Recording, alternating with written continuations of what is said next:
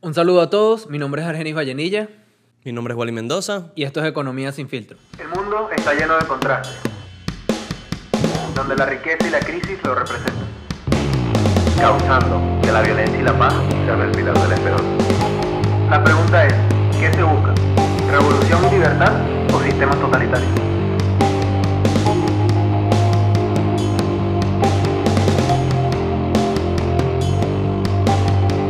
Esto es Economía sin filtro. Entonces, bueno, Wally, en el episodio anterior se tocaron varios temas interesantes que, que las personas estuvieron comentando y preguntando, y era sobre el reseteo monetario. ¿Qué implica el reseteo monetario y cuáles son sus características? ¿Cómo va a ser eso? ¿Cómo se va a venir dando el reseteo monetario? Bueno, fíjense, para, para partir del reseteo monetario, primero tenemos que entender qué es, ¿ok? Vamos a explicarlo de una manera simple. La economía está teniendo muchos conflictos, ¿ok? Porque básicamente lo que lo compone, la oferta, la demanda, el flujo del dinero, todo este tipo de cosas eh, se han administrado de una forma, digamos, inadecuada.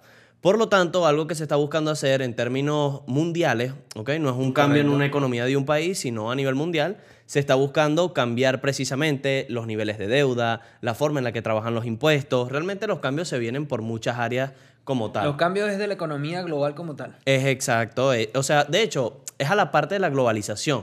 Cuando hablan del reseteo monetario se refieren a cambiar la forma en la que funciona la economía globalizada, por decirlo de una manera. Ahora, cuando nosotros, cuando tú nombras la globalización ahí en ese reseteo, estamos hablando de que se va a cambiar, por ejemplo, las cadenas de suministro, la- los países van a tener sus economías como tal, eh, aparte, que parece algo, algo bastante complicado en este caso, pero ¿cómo se darían entonces esos cambios de la globalización en cuanto a eso? O sea, eh, ¿habrían países que dejarían de negociar con otros por sus cambios de moneda? ¿Qué, qué es lo que implica ahí?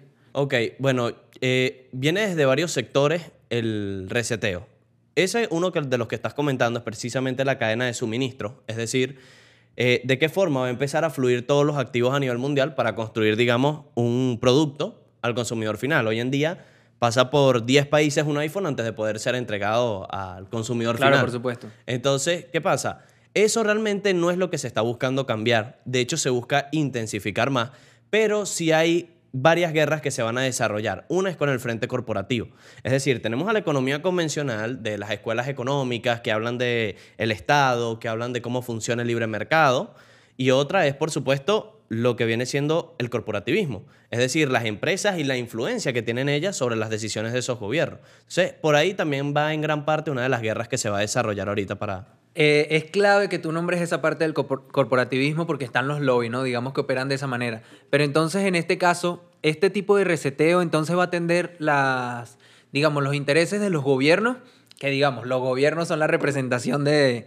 de esos lobbies muchas veces. Sí, pero de la democracia. En este caso me refiero a la democracia. Claro. O sea, digamos, son la representación de sus ciudadanos. ¿Van a atender directamente este reseteo a las necesidades de las personas o tú consideras que, que se va a hacer por medio de lobbies y lo que se va a estar es, o sea, se va a realizar este reseteo para beneficiar a las corporaciones? Mira, eso las yo creo, no, yo creo que definitivamente, como siempre ha sucedido, van a terminar beneficiando a las empresas porque una de las cosas que tenemos que tener en cuenta es que, de hecho, lo ves en los debates presidenciales. Hablando de eso, simplemente el debate es muy, digamos, como que poco amigable con las personas a la hora de ser transparentes con cómo funciona la economía. Nadie estudia realmente en cualquier carrera algo que es tan necesario cómo funcionan las finanzas mundiales. Entonces, realmente para mí, hasta que no haya un cambio sobre la cultura y la educación de las personas, siempre se va a obedecer es al sistema empresarial, que es el que tiene el flujo de caja importante. Es que precisamente hablando sobre eso, los lobbies, existen lobbies que están direc- direccionados o trabajan prácticamente para lo- lo- los medios de comunicación. Entonces imagínate eh, una persona que no tiene conocimiento sobre la economía, cómo funciona, solamente ¿qué le queda? Creer en las noticias. Que básicamente lo que, lo que es lo más común como tal. Que las personas vean noticias y esa es su manera para enterarse. Pero la verdad es que las noticias están manipuladas. Y están manipuladas a favor de esas empresas corporativas que tú estás nombrando. O sea, siempre van a atender, siempre lo van a intentar eh, como cualquier cosa. O sea, van a tratar de tapar lo malo que tienen y simplemente sea hacer énfasis en lo bueno. Y a veces prácticamente eso bueno no existe. O sea, o son muy pocas cosas buenas, pero lo exageran, lo modifican y de hecho crean falsos positivos en, eso, en esos casos. Sí, de hecho, bueno, algo para que las personas de repente entiendan los que no, no estén agarrando el contexto de qué es un lobby. Eh, básicamente, importante. sí, los lobbies económicos son, digamos, como que mm, grupos de personas, ¿ok? Que suelen ser sobre todo abogados o representantes de esas empresas que en conjunto de un sector, digamos, los lobby, el lobby petrolero, ¿qué hace? Eh, consigue personas y abogados de varias petroleras principales y las meten a algo que se llama el cabildo, por ejemplo, en Estados Unidos. en el caso-. Exactamente. ¿Qué es lo que hacen ellos? Modificar leyes, proponer nuevas leyes, todo obviamente en búsqueda de un beneficio para la Claro, por empresa. supuesto. Entonces, a fin de cuentas, muchas veces hablamos, no, que es el Senado, no, que es el Congreso, que es el Estado, digámoslo de esa manera, el que está tomando las decisiones. Eso no funciona así. Y al final, esto, esto, es, esto es bastante grave. O sea, esta situación de los lobbies es bastante grave porque al final quien gana y quien logra que se promulguen las leyes que lo beneficien son el que te- los que tienen más dinero. Los sectores, por ejemplo, el sector petrolero es uno de los más poderosos en este caso. Es así. Y, y bueno, es importante que sepan que todo esto nació porque en Estados Unidos se le dio carácter, al dinero se le dio carácter democrático. Es decir, que el, el dinero es una forma de expresión. Entonces imagínense que ustedes quieren promulgar una ley o tú quieres algo que te beneficie y tú tienes el poder adquisitivo para hacerlo, o sea, tienes el dinero, tú financias un lobby. O sea, financias un lobby que va a trabajar para ti, para que, para, pero para suplir tus intereses solamente. Y tus intereses están por sobre... De, de hecho, o sea, y son eso miles tiene, de millones de dólares que se son están miles de millones, pero tiene, de, de hecho tiene choques constitucionales porque es el interés de uno solo sobre el de muchos. Es así. O sea, de hecho es bastante delicado ese tema ahí. Mira, y hay ahí un punto, digamos, fundamental para poder entender todo esto, y es que, a fin de cuentas, la economía, lo que llaman esa economía de libre mercado, que ya lo hablamos en el, en el capítulo Sí. anterior que comentamos por encimita a qué se refería, estos lobbies, al diseñarte, obviamente, todas esas leyes para, digamos, manejar lo que son sus productividades y todo ese tipo de cosas, te redirigen el dinero de distintas maneras al sector, a las industrias. Vamos a poner un caso específico, el lobby bancario, ¿ok? Donde tiene representación JP Morgan, Goldman Sachs, Citibank, Bank of America, todas estas instituciones financieras. Algo que está pasando grave, ¿ok? Es que ese lobby económico consiguió desde hace aproximadamente 40 años emitir moneda de forma infinita. Es decir, un banco, No ¿cuándo, cuándo ustedes han llegado a un banco, eh, por lo menos las personas que estén en Estados Unidos, o han escuchado un caso, y que el banco a ustedes les diga, mira, necesito un préstamo de 10 mil dólares o de un millón de dólares, y el banco les diga, no tengo esa cantidad de dinero. Les puede decir, tú no calificas para darte este crédito, pero en eso nunca se, les acaba el dinero. Exactamente. Que es en cosa eso que se basa el, el- el préstamo. Nunca, nunca es que no lo tienen. Es que las personas no están calificadas o son... O esa es la, la característica que le da el banco como tal, que no están calificadas para recibir ese préstamo, pero de que nunca lo tienen es cierto. Es así. Y es que el negocio ahí es precisamente, oye, si yo puedo emitir moneda sin ningún tipo de complicación, es decir, me dicen, tú tienes que respaldar por cada dinero, ¿ok? Que es algo que se llama reserva fraccionaria, pero no vamos a entrar a detalles en eso ahorita. Pero eso podría ser un capítulo completo Sí, hablando sobre uno o eso. dos capítulos hablando de eso. Pero ellos te dicen, mira, necesitas el 2% del dinero que estás emitiendo en respaldo en el banco. ¿Ok? Solo el 2%. Es decir, si yo emito 100 dólares, necesito nada más 2 dólares en cuenta para poder, eh, digamos, como que garantizar que yo estoy respaldando esa, esa masa monetaria. Ahora, en el 2019, antes de que llegara el tema del coronavirus, los bancos norteamericanos habían emitido tanto dinero que hubo una crisis en el mercado de las repos, que es el mercado de Sí, reposición, claro. que es precisamente donde se realizan préstamos de corto plazo entre bancos e instituciones financieras. Y de hecho, las tasas de interés aumentaron desde un 2% aproximadamente hasta un 10% porque ningún banco estaba llegando al 2% de lo que correspondería el día. Entonces, imagínate la magnitud del conflicto que está existiendo en términos de liquidez y cómo, por supuesto, lo rescataron inmediatamente. Es que cuando te das cuenta de- del funcionamiento de la economía actual que está basada en deuda, los únicos que se benefician son esas instituciones financieras. Y de hecho, son los únicos que se benefician cuando las tasas de interés están altas. No, y los únicos que se benefician Básicamente, o sea, los que más obtienen es... Y ambas, porque, claro, cuando están altas, lo que hacen es multiplicarle a las personas la Exacto. tasa de interés. Pero cuando están al 0%, de verdad esas instituciones financieras pagan el 0%. Ahora, cuando la Reserva Federal dice, el banco está al 0%, el banco, el- la Reserva Federal está con tasas de interés al 0% para emitir deuda, y resulta que llega una persona y quiere comprar un carro y va a buscar es el crédito a JP Morgan, JP Morgan no se lo va a poner en 0%. Le va a decir, mira, estamos dándotela a un 12%, a un 15%. Entonces, realmente el interés es para el ciudadano o para la persona, no es realmente para las instituciones. Exacto, que eso es algo que, que- que tienen que entender. No es porque las tasas de interés estén bajas, los bancos van a tener la misma tasa de interés, las instituciones financieras, que ustedes van a ir a solicitar un crédito y si las tasas de interés, por ejemplo, ahora están a 0,25, creo. 0,25%. 0,25. aproximadamente.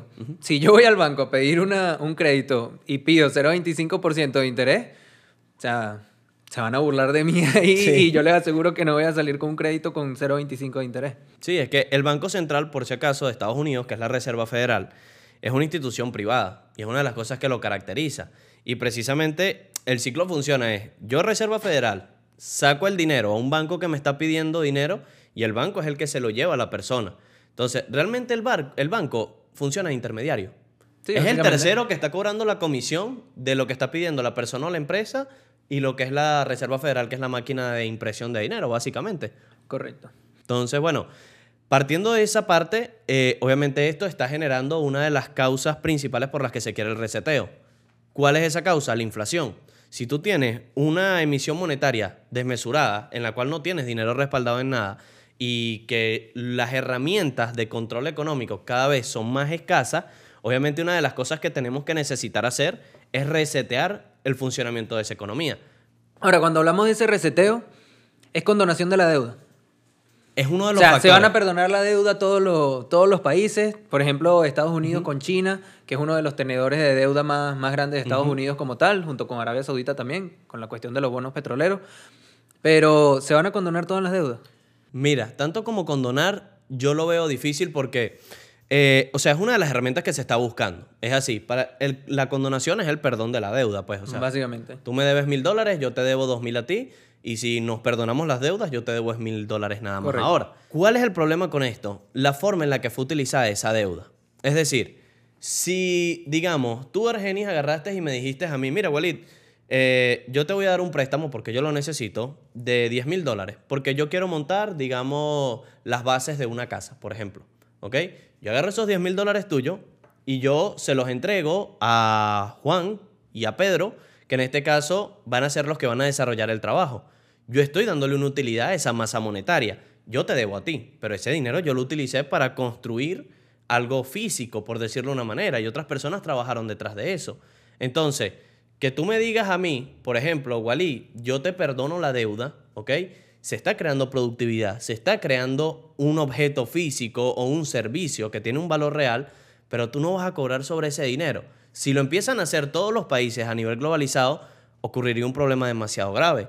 Y es que básicamente sería una situación donde dicen, bueno, pero es que ese dinero ya se utilizó. Es que se está creando dinero de la misma deuda. Exacto. Y uno de los problemas que, por ejemplo, tiene Estados Unidos ahorita es que su economía no está basada tanto en la productividad, sino en la parte del sector financiero y, y, digamos, se generan ingresos, se genera, se genera dinero, pero aparte, a partir de deuda, no a partir de productividad. Que Eso es uno de los... Que de hecho creo que tenemos que felicitar a Estados Unidos, ¿verdad? Porque ya Por cumplieron la- los 30 trillones de dólares en deuda. de deuda. Sí, O entonces... sea, ¿cuánto creo que triplica su, su PIB, no?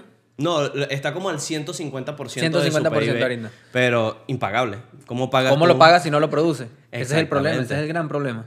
Es así. Y que, ojo, estamos hablando del PIB total, es decir, con toda la facturación y todo lo que viene siendo los ingresos por la población y empresas norteamericanas. O sea, ni siquiera es que uno diga, no, bueno, pero es que vamos a mover el flujo de caja, vamos a ir pagando más rápido la deuda. O sea, la deuda está creciendo muchísimo más rápido que la Y productividad. es- ya se creó, bueno, desde, desde sus comienzos se estaba creando, pero ya es una- un efecto de bola de nieve que ya no se puede detener. Es como los esquemas Ponzi, digamos. Sí, Que- realmente. Podríamos decir que, que la economía podría ser como un esquema Ponzi, pero el punto es que un esquema Ponzi luego de que comienza, un esquema piramidal, no se puede detener. O sea, una vez que arranca ya no se puede detener si no es con su caída. Y creo que la economía está en ese punto ya. Ahora, algo para aclararle a las personas, ¿ok? Que creo que es importante, es que si ya tú tienes esta situación, como tú bien lo dices, de repente un esquema Ponzi, un esquema piramidal, tú tienes una situación donde la emisión monetaria y la emisión de deuda es la que está manteniendo la subida de la economía, ¿ok? La supuesta subida de la economía, porque realmente son... Prender más la dólares- maquinita. Exactamente. Se prende la maquinita y se comienza a imprimir Ahora, dólares y ya. El problema allí real es, por lo menos de mi punto de vista, que la gente de repente dirá, bueno, pero si tienen ya que desde el 71 haciéndolo, porque ahora es distinto, o sea, porque no siguen con eso, sea bueno o sea malo, o sea, ¿cómo nos impacta la realidad? Y es que ahora las herramientas que ellos tenían para defenderse, que comentaba ahorita precisamente, ya dejaron de existir. Es decir, con la cantidad de deuda que tú tienes ahorita, si tú quieres empezar a recoger dinero, ¿cómo lo haces? Por medio de un aumento de los intereses en el país. Es decir, eh, aumenta, por ejemplo, el costo de endeudamiento si tú quieres comprar un, ca- un carro, una casa, si quieres financiar una empresa, todo ese Pero tipo eso de detendría cosas. el consumo. Y si se disminuye el consumo, se supone que las empresas van a estar vendiendo menos productos y servicios. Que esto trae como consecuencia que tengan menos ingresos, también van a tener graves problemas económicos en cuanto a las acciones, los inver- la- las inversiones. Y básicamente es como trancar el flujo de agua en el momento en que se hace eso y se arrastra todo. O sea, todo se seca y listo. Eh, Es que Ese es el gran ese es problema el gran porque si tú dices, bueno, vamos a ser conscientes con cómo funciona la economía, tú simplemente aumentas las tasas de interés, genere la crisis o no la genere, tú deberías hacerlo, porque Y necesitas todavía quedan dudas de si hay manipulación o no, ¿no? Exacto. Pero, ¿qué sucede? Si tú haces eso, automáticamente vas a generar un colapso. Que es lo que precisamente están buscando hacer para este año. Se espera que suban cuatro veces las tasas de interés. Si hace eso, obviamente, la mayoría de las personas y empresas que tienen una tasa de endeudamiento alta van a caer en impago. Van a decir, epa, ya va, yo no puedo pagar esta deuda que ya asumí. Te genera el crash. Ahora, pongamos el otro lado. ¿Qué pasa si dicen, ah, bueno, vamos a dejar el flujo de caja abierto, vamos a dejar que el helicóptero siga lanzando dinero a todo el mundo? Inflación. Exacto. Dilo, dilo. di- díselo. Inflación. La Exactamente. inflación desmesurada, descontrolada, y eso va a traer una grave crisis económica. Es que es- parece que no hay escapatoria, por eso es la cuestión del reseteo, porque no hay escapatoria. Y fíjate tú lo que ocurre. ¿En qué tipo de activos nosotros podríamos invertir o cómo se podrían proteger las personas en, en cada caso? O sea, es bastante complicado, porque cada una de, la- de las alternativas que se puedan tomar tiene repercusión y, y prácticamente todas terminan degenerando en una crisis. Porque tenemos, digamos que tenemos tres opciones, la renta variable, la renta fija o los activos refugio en caso de protegernos en, en cualquier crisis.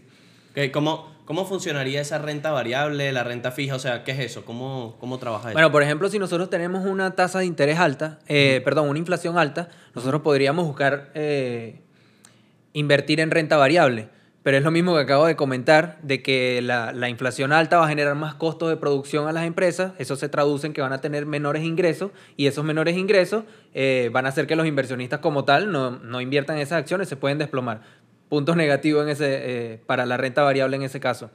Con la renta fija, si la inflación es muy alta, las tasas de interés la superan, no nos está generando beneficio. En tal caso estaríamos perdiendo. Y si invertimos en oro, también puede ser contraproducente porque más allá de que nosotros podamos resguardar nuestros activos, eh, nuestro capital como tal en, en el oro, como activo refugio, eh, la Reserva Federal con ese carácter de que puede manipular las tasas de interés, en ese caso podría hacer que los inversionistas pierdan dinero. O sea, estaríamos perdiendo dinero en caso de que las tasas de interés aumenten, porque los bonos, mientras los bonos, por supuesto, los bonos de deuda se mantengan por encima. Ok. Lo que pasa es que ahí yo, yo sí soy fiel al oro. Yo sí soy fiel al oro y a la plata. Porque sí en cada crisis sí se ve que, a pesar de que haya inflación, ¿ok? De que se cree inflación como tal, el oro y la plata terminan superando en términos porcentuales lo que viene siendo las tasas inflacionarias.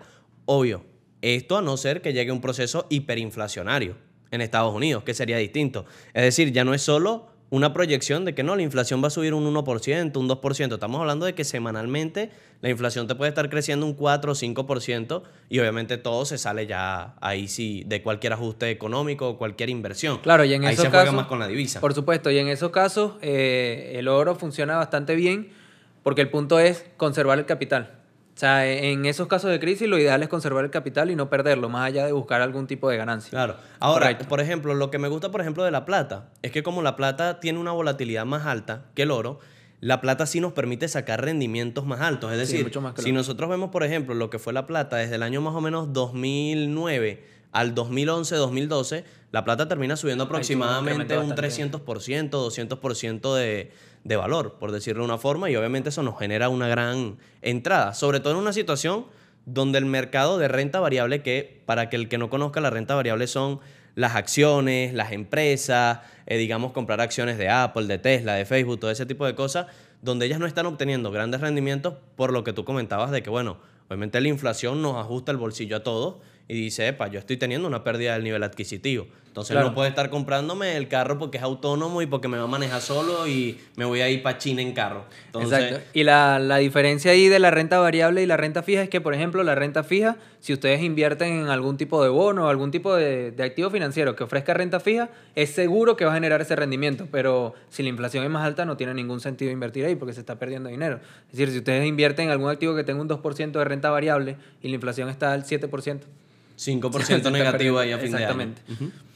Entonces, bueno, sí, esa, eso creo que son los factores que hay que tomar en cuenta. Ahora, la posición que maneja, digamos, algunos sectores también va a ser crucial. Es decir, por ejemplo, la cadena de suministro, que está teniendo grandes problemas hoy a nivel internacional, incluyendo la falta de containers y, de hecho, bueno, todo... todo no Hay la falta de containers, hay disturbios en Estados Unidos por Sí, no hay comida no hay en muchos mercados. De hecho, el precio de la gasolina se está disparando. los saqueos. Saqueos a, a trenes, saqueos a camiones de, de transporte. O sea, Y de hecho, acabo de ver y acabo de ver que España acaba ¿Sabes de registrar curioso? una cifra récord de precios en la gasolina otra vez, igual que en el gas hace unos meses atrás. Entonces, estos son activos que se pueden aprovechar. Hemos estado hablando bastante de, de Estados Unidos, pero la Unión Europea también se las está viendo feas ahorita. Es correcto. Tiene la tasa de inflación más alta que ha registrado, una de las más altas que ha registrado en este momento, en este preciso momento. Ya hemos hablado bastante de Estados Unidos y no de la parte de, de la zona euro. Pero hablando sobre la cuestión de la cadena de suministro, algo curioso es que eso no se ve en las noticias. O sea, casi no se ve en las noticias. Muy poco. Bueno, ahí está la pregunta si son medios de comunicación reales, pues, pero... eh, O sea, el ambiente que se trata de que se trata de transmitir en las noticias es hablando sobre los mercados. Tal vez que Facebook cayó un 20% porque eso es algo que no se puede tapar, es algo común. Pero si ustedes se dan cuenta, no es algo que, que afecta a las personas en su vida diaria, más allá si, o sea, si la persona no, no es inversora o no tiene algún tipo de inversión en Facebook directamente, no le va a afectar tanto. En cambio, ese tipo de noticias que sí con- se consideran relevantes a nivel sociopolítico, claro, en la parte civil, de primer nivel. Exacto, ese tipo de noticias no se están viendo. Es así. Y ojo, no es solo Estados Unidos, realmente es algo que ya se está replicando en muchos países, Sí. porque el problema precisamente es que han trancado con mismas regulaciones el comercio interno. Sí. Es decir, están diciendo, no, pero es que no puedes pasar por el tema de que tenemos ola de COVID. No, es que no puedes ingresar porque hay que ver que no traigas infecciones. Y así como eso, obviamente todo el conflicto de embotellamiento de containers que hay, que obviamente ha generado un- una complicación logística. Parece que estuviera orquestado. O sea, parece que fuese intencional, porque las medidas, parece absurdo que un gobierno no prevea que esas medidas van a tener esas repercusiones. O sea, parece que, que estuviesen desviando la atención de que todo va a explotar, sea, que la crisis va, va a devengar de algún tipo de, de sector. Y, que Y no del sector productos. financiero y que no va a ser de esa forma. Muchos productos están afuera de sus propios Sí. de sus propias casas, en, Hay la- en la- en containers. los puertos marítimos. Hay containers, eh, bueno, por supuesto, eh, transportados por camiones que están esperando en la frontera de Canadá para poder para pasar. pasar a Estados Unidos y no, y no pasan. No es que no haya el producto. O sea, la producción la hay.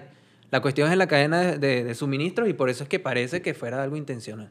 Sí, inclusive, inclusive aquí viene un tema también que, que se ha movilizado demasiado y es el tema de lo que está pasando el petróleo. O sea, eso es uno de los activos que creo que se podrían aprovechar en gran medida, porque hay una diferencia en cuando tú inviertes en una acción de una empresa y cuando inviertes en una acción de una empresa que, digamos, explota alguna materia prima. Entonces, porque creo que es un activo que le podemos sacar muchísimo provecho, porque al final vamos a terminar teniendo una situación donde las empresas que, digamos, explotan los recursos y minerales, lo del petróleo, eh, todo lo que viene siendo los derivados como tal de la tierra. Y por otro lado, eh, los comparamos con las empresas que funcionan en base a acciones. Como una empresa como Tesla, Facebook, o una empresa que emite un servicio o un producto de consumo final. ¿Cuál es la diferencia? Que una es totalmente necesaria, como lo es, digamos, los derivados del petróleo, ¿ok? Y la otra tiene una utilidad más inmediata. Una viene a representar el sector que no es de primera necesidad para las personas y el otro sí de una u otra manera lo necesitas para Claro. poder movilizarte. Inclusive por el tema, eso es una de las cosas que más ha encarecido el costo de vida de las personas a nivel mundial. Y es que al aumentar el costo de la gasolina y aumentar el costo de los combustibles, obviamente los transportes y todo lo que viene siendo la cadena de La cadena de suministro, embarcaciones, aviones, todos tienen que aumentar, por supuesto, sus costos operativos para poder ganarle a lo que viene siendo la subida del precio del petróleo. Y no hay miras hasta ahora de que esa situación se pueda solucionar. todo aumenta, todo apunta a que va a seguir aumentando los precios. Claro, y, y eso es un factor importante que va a afectar el precio de la, eh, la producción de las empresas como tal. Porque así. esas empresas ciertamente pueden cambiar su- sus precios, los precios de los productos que ofrecen o de los servicios, pero va a llegar un momento en que no va a ser suficiente.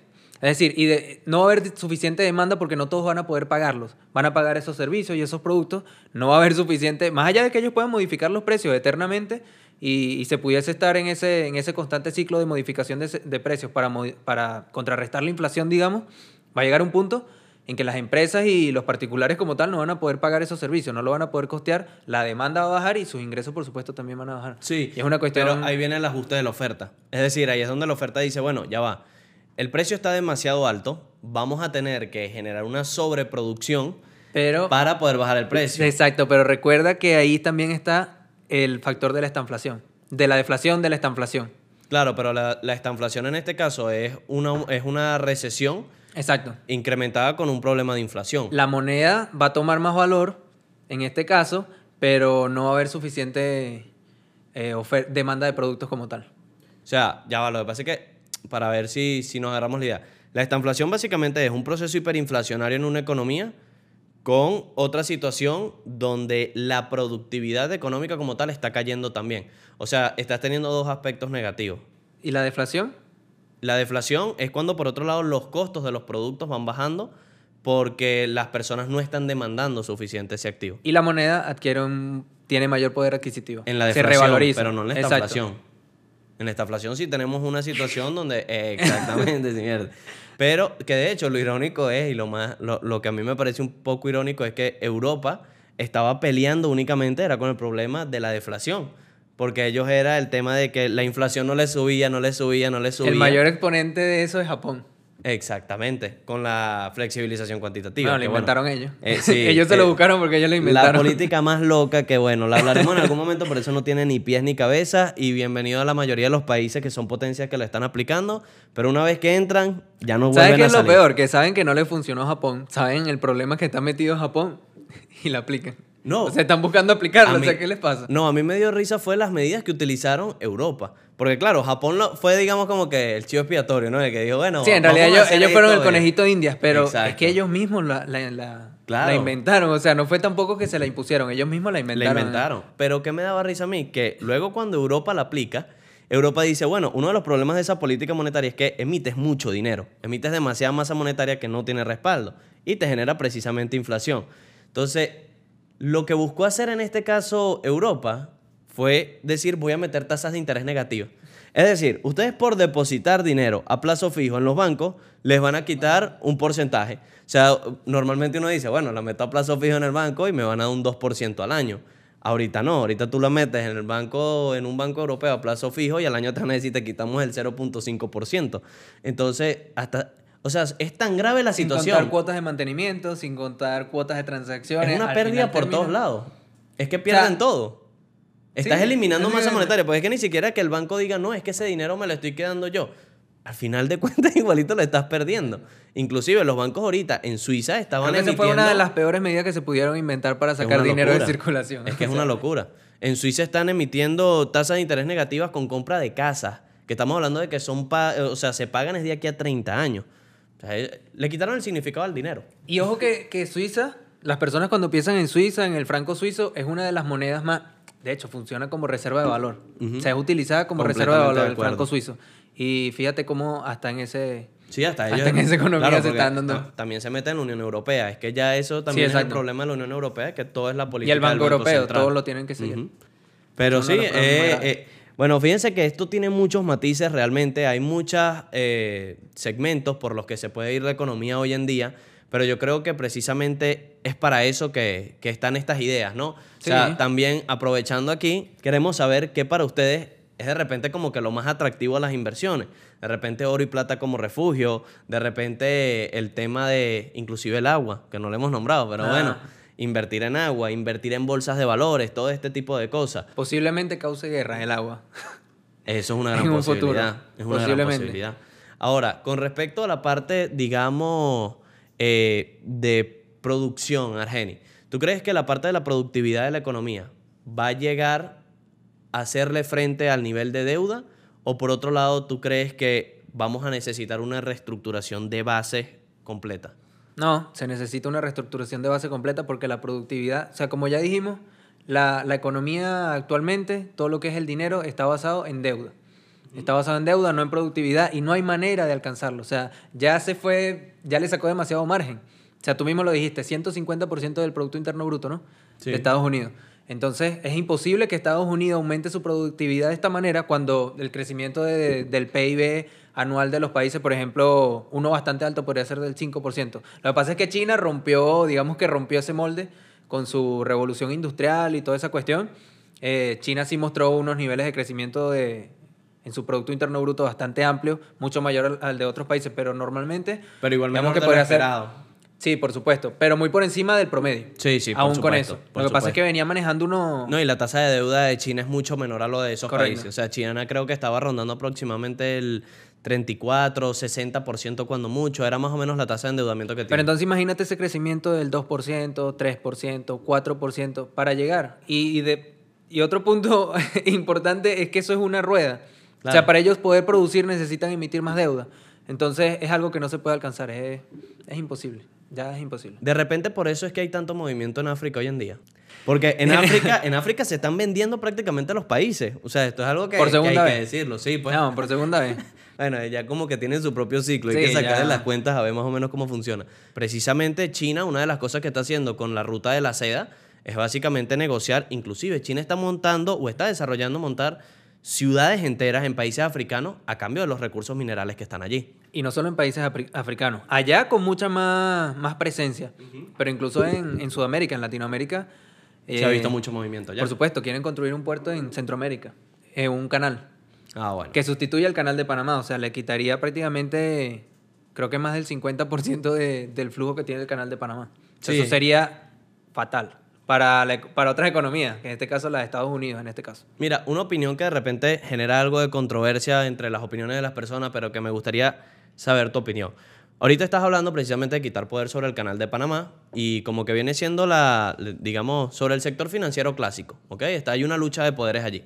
Desde tu punto de vista, ¿quién crees que va a terminar ganando o llevándose la ventaja en toda esta guerra comercial?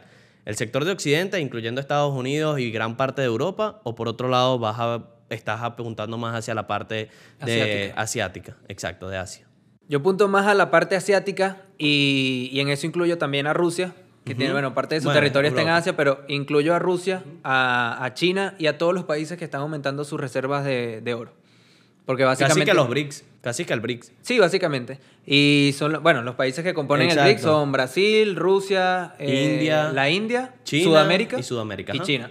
Ok, estos países han aumentado bastante su reserva de valor, o sea, de, de oro en este caso, y no solo de oro, también de, de plata. O sea, tienen varios metales preciosos para respaldar sus economías, que es lo que no tienen, lo que no están haciendo las economías que, digamos, dominan en este momento, como puede ser la- los países europeos, Estados Unidos, y, y eso Estados es un Unidos factor. es el que le- más le vende oro a China. Exacto, parece que no les importara, de hecho. No sé si tienen ¿Cuál- un plan detrás o... Algo tienen que o- traerse por allí. Por el poder no lo van a entregar tan fácil. Exactamente. Eh, su presencia económica en el mundo no la van a entregar, pero, pero básicamente ya le tienen una ventaja Importante. es importante desde tu punto de vista, ok. Nada más con ese Bueno, factor. Eso también. ¿Ustedes quién creen que, que va a llevarse la ventaja de toda esta guerra comercial? China, Estados Unidos, sobre todo ellos dos, que son los, los pilares principales hoy en día. Y vamos a fundamentar. El punto es debatirlo, ¿no? Exacto. Con bases, o sea, ¿qué está pasando? Pues ¿Por estoy se seguro que moviendo? muchos estarán de acuerdo en que la flexibilización cuantitativa es buena. O que las tasas de interés está bien, que está bien subirlas, bajarlas y, y bueno, eso es válido porque se presta Claro. para el debate y cada quien tiene sus opiniones. Eh, de hecho, no es una ciencia matemática, es una ciencia social. Y de hecho, todas las, las, las decisiones que se toman en la economía, todas esas propuestas que hacen los catedráticos, generalmente tienen buenas intenciones. Pero la cuestión es que no se puede determinar si esto, si, si al final terminan siendo buenas o malas en la práctica. Por eso es que es válido que cualquiera tenga sus posturas económicas y, y su pensamiento crítico. La verdad es que no, no es un axioma. Creo que ninguna teoría es un axioma dentro de la economía por este mismo, esta misma cuestión de que es el ser humano el que se ve relacionado ahí y es dinámico. La economía es dinámica, está en constante cambio Y es difícil predecir lo que piensan 7 mil millones de personas y cómo Claro. van a actuar, cómo van a pensar con respecto al dinero y las decisiones que van a tomar. Pero bueno, yo creo que eso es un tema importante también llegar a hablarlo en algún punto. Y de hecho, eh, una persona sí me comentó sobre el podcast anterior y me dijo, Wally, sería bueno si pueden incluir en algún momento temas de las corrientes económicas que existen hoy en día. Porque obviamente estamos hablando de lo que hay hoy en día Y y, eso se sobre- pre- y hacia dónde vamos. Eso se prestaría muchísimo para el debate porque para Claro. hablar de esas corrientes, La se- economía bueno, conductual, eh, podríamos hablar de ese tipo. escuela austriaca. o sea, Y ya después hablando, exacto, de economía neoclásica, keynesiana, ese es un lado, pero también habría que hablar sobre el capitalismo, el comunismo y ese tipo Claro. de... Es ese tipo de temas se corrientes muchísimo para el debate. Claro, y es que son corrientes ya, económicas exacto. a fin de cuentas. Que hoy las hayan politizado tanto y que lo veamos como si fueran ideales políticos es algo que nos han vendido, pero realmente todo empieza partiendo de una matriz económica, De hecho, es que fíjate que incluyendo siendo... el comunismo. Es un hecho, ideal económico, no, no exactamente o dirigido a la parte social. Exacto, y fíjate que siendo tan dinámica la economía, tan cambiante y que requiere de tanta... De, de ser tan precisos en, ese, en esos aspectos, hay cosas que se podrían implementar de una ideología o de otra, pero que se rechazan simplemente por ser cuestiones ideológicas. Es así. O sea, es como que si yo estoy de acuerdo con una ideología, no puedo estar de acuerdo con otra y no puedo implementar ningún, ningún parámetro que esté dentro de esa ideología. Y eso es algo que nos ha afectado. Eso es algo que nos ha traído, en parte, a donde estamos en este momento. Claro, sí, pero es que bueno, ¿qué más, qué más venta que la división? O sea, obviamente crea facciones, crea un patrón de conducta. Es lo que te permite llegar al poder. Ujú. Pero bueno, eso creo que van a ser temas interesantes que vamos a estar desarrollando posteriormente. Ahora, Argenis, de repente para, para ir agarrando una idea por acá, donde nosotros estamos viendo todas estas situaciones de que el dinero se está moviendo constantemente y cada vez de forma más acelerada, estamos viendo que los cambios se están aproximando cada vez más rápido, tanto a nivel, digamos, de políticas monetarias como a niveles empresariales como tal.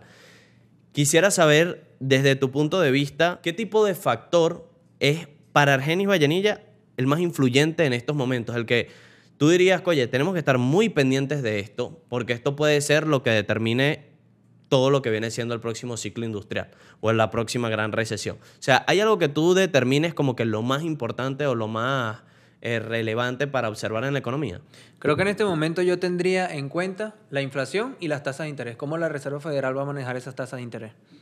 No sé si, si, si coincides conmigo en ese caso. Sí, creo que es lo, lo más clave porque una, de cierta forma, desequilibra la otra.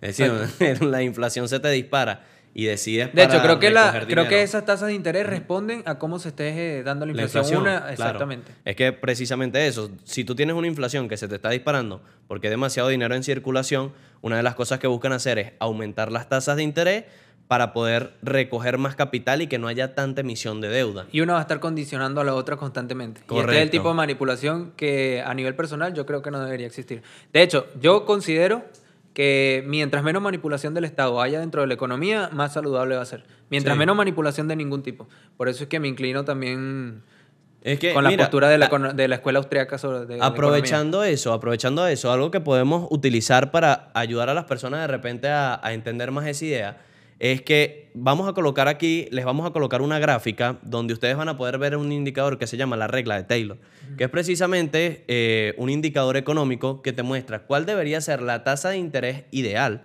para un país de acuerdo a ciertos factores como inflación, desempleo y productividad. Entonces, basado en una ecuación con esos, esas tres variables, te dicen cuál es la tasa de interés real que debería tener un país.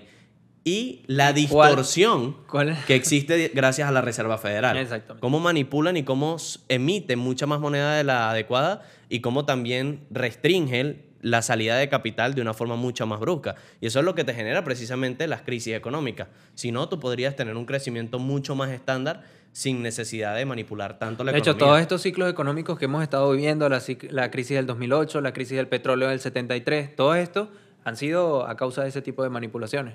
Sí, es correcto. A fin de cuentas es el mismo, es el mismo hombre el que termina dirigiendo cuáles son los factores. Y que ahí viene un tema, y es que eh, eso yo creo que es una de, de- las cosas que estábamos hablando ahorita, que era la parte de la educación de las personas, ¿no?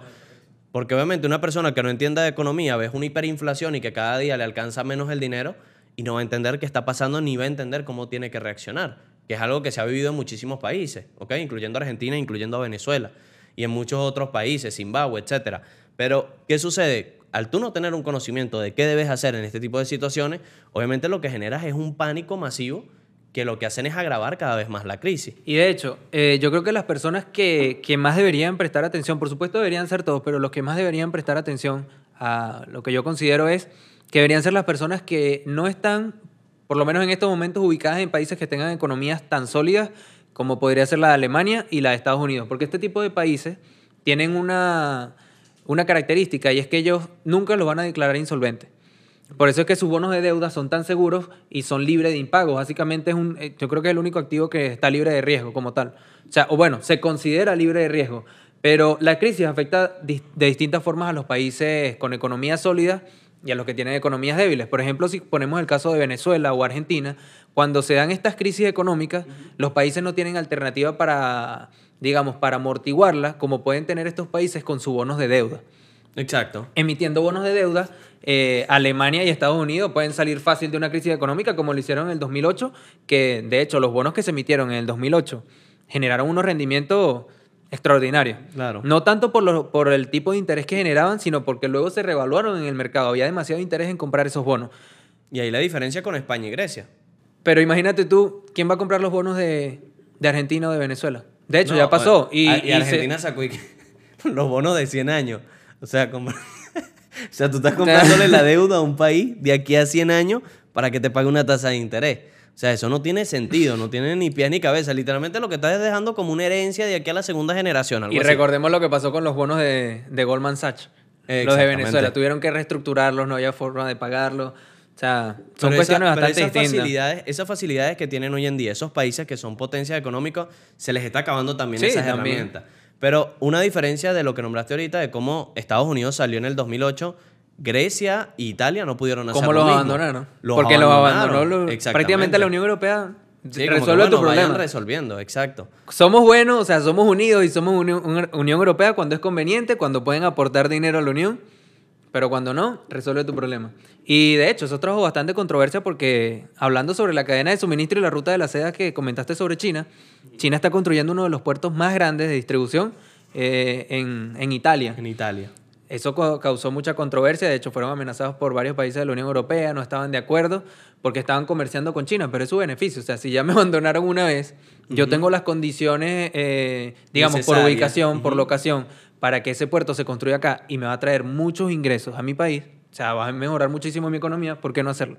Es así. Y, ojo, a fin de cuentas ya, ya existe ahora sí un, un precedente. Y es el caso del Brexit. O sea, ya Ah, tenemos. Inglaterra y yo creo que eso Ese- se va a intensificar. Esa es la punta del iceberg. Exacto. Ese va a ser el... Eso se va a intensificar. Cada vez va a ser más duro. Por ahí va a comenzar, básicamente la desintegración de la Unión Europea. Sí, o yo. sea, eso es algo que se viene y de hecho el euro, por más que las personas digan no, que es la moneda de Europa, lo que quieran, si ustedes ven lo que viene siendo los factores en los cuales se está respaldando esa moneda y el funcionamiento macroeconómico que está teniendo Europa, realmente no hay suficiente liquidez ni hay suficiente, digamos, productividad para poder mantener una organización tan grande, donde obviamente los intereses que demuestra el Banco Central apoyan a las principales potencias, pero desfavorecen demasiado a los países que no están ya en la jerarquía alta, por decirlo de una forma. Y es que de hecho, este tipo de condiciones que ofrece la, Unión Europea es lo que tú dices, o sea, eh, mantiene unos estándares, unos beneficios para algunos países que son las principales potencias y no para los otros. Por eso es que, bueno, de hecho Inglaterra siendo una de las principales potencias decidió salir porque estaba viendo que mm, no le convenía tanto estar dentro de la Unión Europea porque pudiese generar mejores beneficios para su economía y mejores condiciones a nivel de país como potencia eh, para ellos mismos estando fuera, sin tener las limitaciones de estar dentro de, esa Unión Europea. Sí, completamente. Y bueno, ya esos serán cambios que se vendrán con el tiempo y que obviamente vamos a estar aquí siguiéndolos para poder comunicarles. Yo creo que bueno, hasta aquí está excelente todo lo que hemos estado hablando el día de hoy. Eh, para un próximo capítulo vamos a estar hablando sobre cómo podemos hacer de una forma más detallada para protegernos de esto, si te parece, Argeni, y qué podemos hacer para obviamente sacarle rendimientos a todas estas situaciones de crisis que obviamente se nos pueden estar avecinando. No sé si quieres decir algo. Lo que sí nos gustaría saber es en qué invertirían ustedes en caso de presentarse una crisis económica. Y, y que nos cuenten en los comentarios, nosotros vamos a estar atentos allí leyéndolo y tal vez lo comentemos en el próximo capítulo. Por supuesto que sí. Bueno, Ya para cerrar, queremos agradecer, por supuesto, a Alpha Side Capital Corp y a World Trade Group, que son nuestros, nuestros patrocinantes para poder desarrollar todo este podcast y programa. Y a su vez, por supuesto, todo el equipo de producción que viene a ser eh, Élite Creativa y, por supuesto, Tir Chamber. Así que bueno, muchísimas gracias y nos estaremos viendo en otro capítulo.